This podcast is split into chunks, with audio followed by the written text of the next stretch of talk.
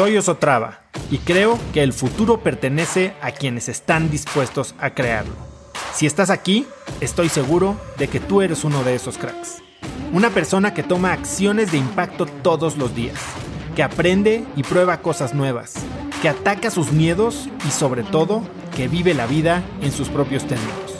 En episodios cortos te presento una serie de preguntas, conversaciones e ideas que te ayudarán a conocer lo que te mueve, ser mejor en lo que haces y vivir una vida más grande. Hay una frase que a mí me gusta mucho de Paulo Coelho. Paulo Coelho es este escritor y dice que lo único que puede hacer que los sueños no se cumplan es el miedo al fracaso. Dice que el miedo al fracaso ha matado más sueños que el fracaso en sí mismo. Y eso pues, me parece algo sumamente preocupante, real, pero preocupante. Y no debería de ser así, ¿no? Eh, la verdad es que yo, lo he vivido. Eh, yo soy alguien de muchas ideas, de, muchas, de muchos proyectos. Y ciertamente hay momentos en los que tenemos ideas, eh, Sabemos que podemos ser exitosos, tenemos ganas de emprender, tenemos ganas de ir, de hacer, de tocar la puerta, de hacer la llamada, de comunicar, de tener impacto. Y al final del día no actuamos y nos quedamos con esas ideas en el tintero, ¿no?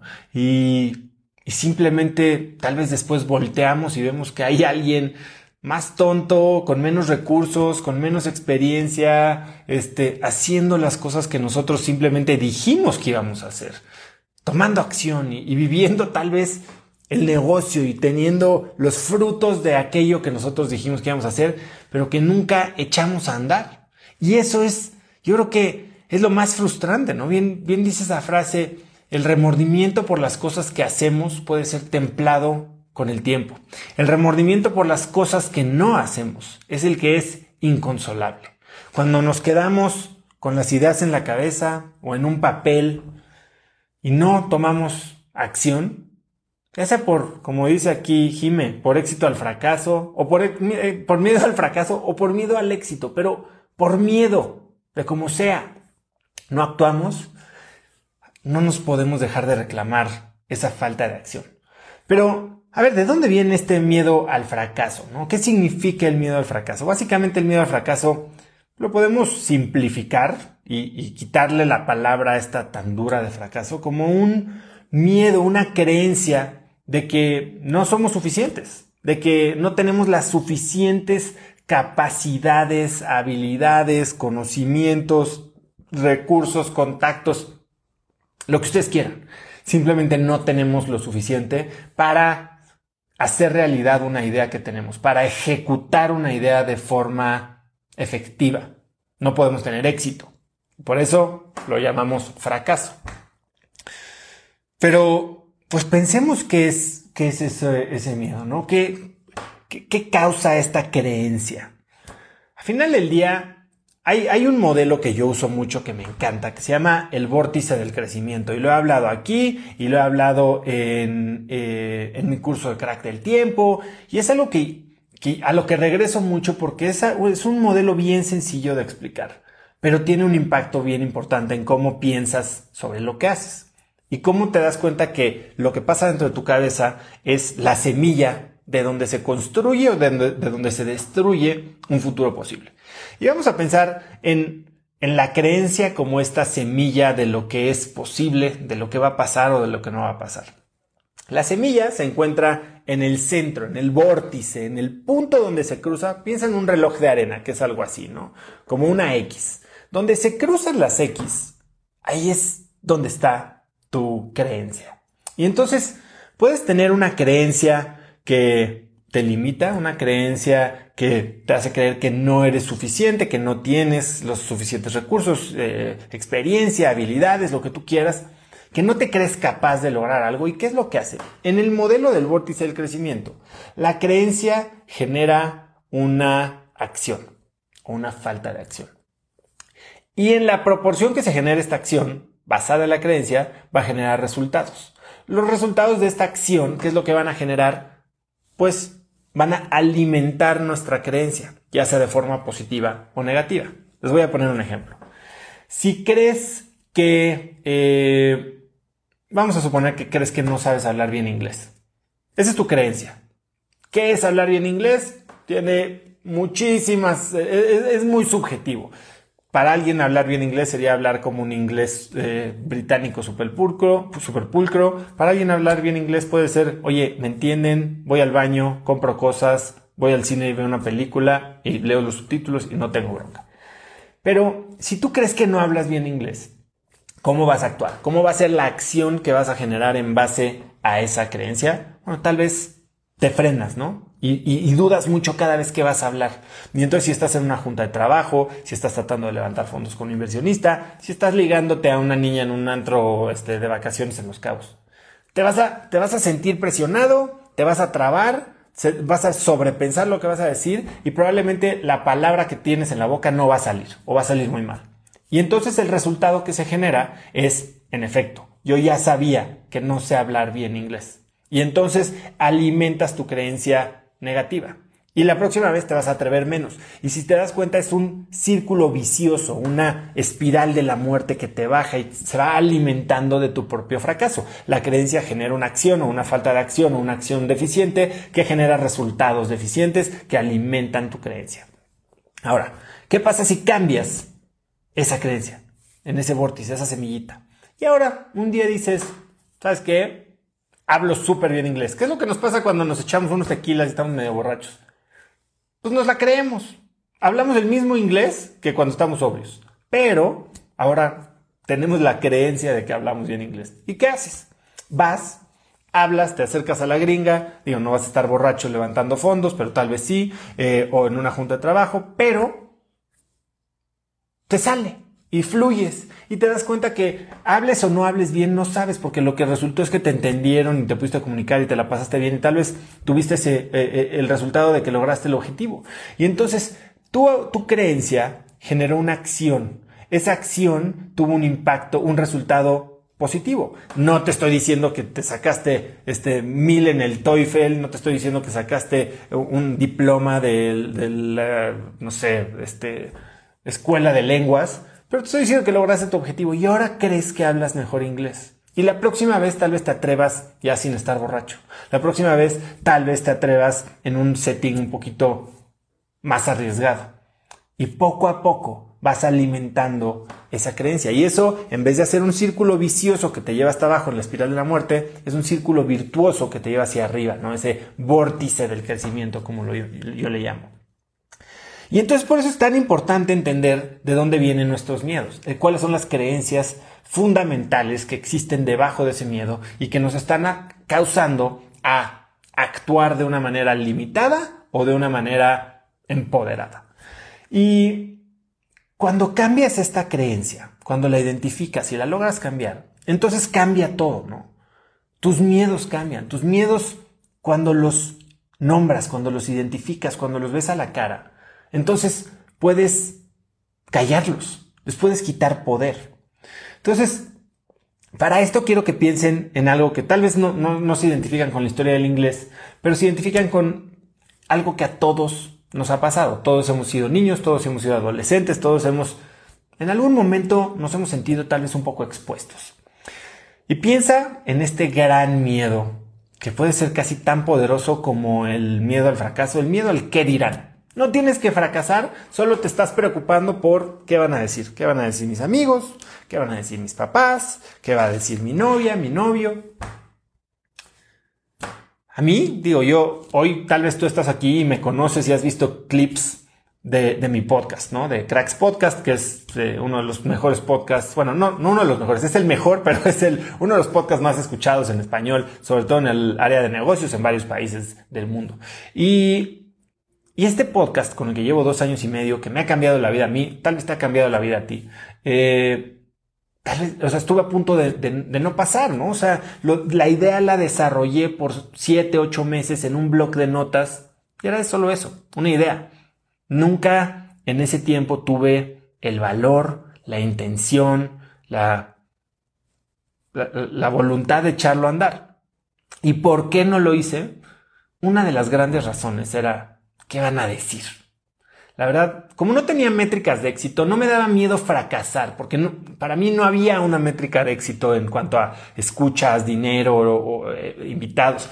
Simplemente decía, ¿qué van a decir de mí? ¿Qué van a decir de, que estoy haciendo preguntas estúpidas, que tal vez me trabo, que tal vez tengo muletillas, que tal vez hablo mal, que no tengo buena dicción, que no investigué, que no sé de qué estoy haciendo, que no soy periodista. ¿Qué van a decir? ¿Qué van a decir cuando me pare a hacer un live en Instagram? Y, y la verdad es que eso me traía totalmente pues amarrado, ¿no? No, no, no le decía a nadie, seguía yo con mi plan del podcast, pero no le llevaba la acción. Y cuando cambias esa convicción, cuando cambias esa idea de tengo miedo al fracaso, qué van a decir de mí, eh, no lo voy a poder lograr, no soy suficiente, entonces todo cambia. Y en mi caso, algo que, es una frase muy dura, pero que yo me la recuerdo todos los días y se la digo a todo mundo que, que me habla de este miedo al que dirán.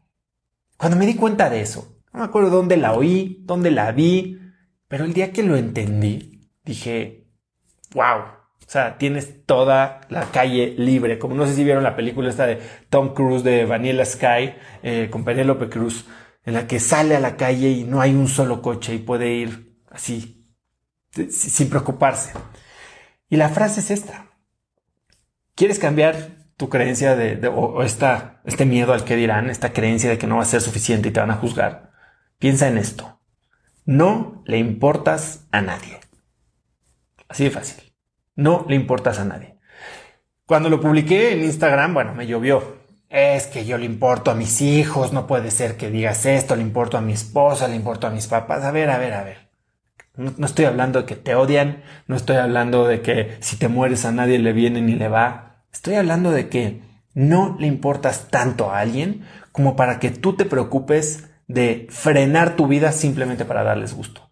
Si tú frenas tu vida, a ellos les va a dar lo mismo. Si tú haces algo, a ellos les va a dar lo mismo. ¿Sabes por qué? Porque ellos tienen una persona por la que sí se preocupan en realidad, que ocupa sinceramente el 99.999999% de, de su mente diaria. ¿Sabes quién es? Ellos mismos. Ellos mismos. Todo el mundo se preocupa más por ellos que por ti. Y tú estás ahí frenando tu vida, matando proyectos, matando sueños, simplemente porque igual le dedican un minuto de su día a decir, qué idiota oso, es nomás el ridículo que está haciendo. La realidad es que no le importas a nadie, no le importas tanto como para que valga la pena no actuar en lo que tú quieres hacer. Entonces, eso es lo importante, ¿no? Cuando detectamos qué es lo que nos está frenando, cuando le podemos poner un nombre al miedo, cuando lo podemos aterrizar, lo podemos materializar, lo podemos ver a la cara. Entonces, podemos entender qué es lo que nos está frenando de conseguir nuestros sueños. Hace poquito, eh, no sé si ya vieron la entrevista de Cracks Podcast, Cracks Podcast de esta semana y entrevisto a Chumel Torres. Y Chumel Torres es alguien pues con 7 millones de seguidores, todo el mundo le tira hate, ha logrado cosas, él cambió de carrera hace 10 años, era ingeniero y ahora es comunicador y de los mejores comunicadores del país, sin duda. Y, y él me decía, es que hay veces que no nos tomamos en serio. Y no tomarnos en serio tal vez se ve como, te lo acabo de decir, no, eh, no confiar en nosotros y no actuar. O tal vez no nos tomamos en serio y actuamos chiquito. Y como él decía, actuar de una manera en la que crees que, que no vas a tener impacto. Y al creer que no vas a tener impacto, una cosa es que no le importes a la gente y otra cosa es que no tengas impacto. Y al creer que no vas a tener impacto, simplemente lo haces medio a la y se va. Y a él le pasó, y después de, de, creer que era chiquito y de que no iba a tener impacto, pues se topó con una, una realidad muy diferente, ¿no? Eh, se topó con una realidad en la que ofendió a mucha gente, en la que perdió un negocio muy grande, pero en la que se dio cuenta de que podía lograr cosas mucho más grandes. Y y le ayudó a darse cuenta que podía o que necesitaba o que debía creer en él, que debía jugar en la silla de la mesa de los, de los niños grandes. Entonces, ¿qué hacemos? Tenemos que darnos cuenta de dónde vienen nuestros miedos, verlos a la cara, nombrarlos y entonces cambiar esa creencia. ¿Y cómo cambias esa creencia? Bueno, pues ya te dije una, ¿no? Si, si tu miedo es al que dirán, eh, pues entonces date cuenta que no le importas a nadie. Recuérdatelo. No le importas a nadie y te importas a ti. Y si no le importas a nadie y te importas a ti, entonces, ¿a quién importa darle gusto? A ti. Date gusto. Actúa. Lleva tus sueños a la realidad. Sácalos del papel y llévalos al mundo. Segundo, tienes miedo al fracaso. ¿Qué significa el miedo al fracaso? ¿Tienes miedo a perder dinero? ¿Qué significa perder dinero? ¿Qué viene detrás? Pela un poquito la cebolla, identifica muy bien cuál es ese miedo, qué hay detrás, qué es ese peor escenario que de verdad te aterra. Porque en cuanto le puedas poner cara, nombre, apellido, forma, color, vas a poder ver, uno, si es tan real, si de verdad existe, qué tan probable es que pase, que probablemente no es tan probable como tú lo crees, si lo puedes evitar. Y si de verdad es tan malo como crees, porque la realidad es que hay veces que nos da miedo no saber a qué le tenemos miedo. Nos da miedo la incertidumbre, nos da miedo cuando vemos, a ver, piensen en, ese ruido en la noche en su casa.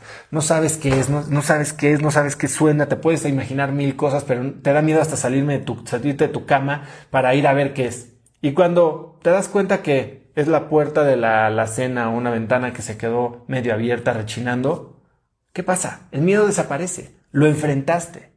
Entonces, una vez que lo defines, puedes cerrar la puerta, cerrar la ventana, poner un papelito para calzarlo y desaparece. Tomas acciones para enfrentar tu miedo. Aquí dice José que no, el problema es que no sabemos de fondo por qué hacemos lo que hacemos. Exacto. Todo se trata de conocerte, de hacerte esas preguntas. ¿Por qué tengo miedo? Y hacer este análisis a conciencia profundo de entender quiénes somos nosotros. ¿Para qué? Para que cuando sientas algo, puedas definir de dónde viene, para que cuando tengas un miedo puedas entonces enfrentarlo y superarlo, ¿no? Porque, como bien dijo Jim Morrison, el, famosísimo líder y cantante de, de los Doors, exponte a tu miedo más grande, porque después el miedo no tiene poder y el miedo a ser libre se encoge y desaparece. Y entonces es que eres verdaderamente libre. Conecta conmigo en Instagram como arroba osotrava y dime qué te pareció este episodio. Mi meta es inspirar a una nueva generación de hispanos a vivir vidas más grandes. Y si me quieres ayudar a lograrla, lo mejor que puedes hacer es seguirme en Spotify y dejar una reseña en Apple Podcasts para así subir en ese ranking. En tu reseña cuéntame de qué temas, categorías o personas te gustaría aprender y me aseguraré de leerlas para darte el contenido que quieres. Y no olvides unirte a mi comunidad de cracks en cracksnetwork.com. Es gratis y conectarás con más gente en el mismo camino de crecimiento que tú. Eso es todo por hoy. Yo soy Oso Traba y espero que tengas un día de cracks.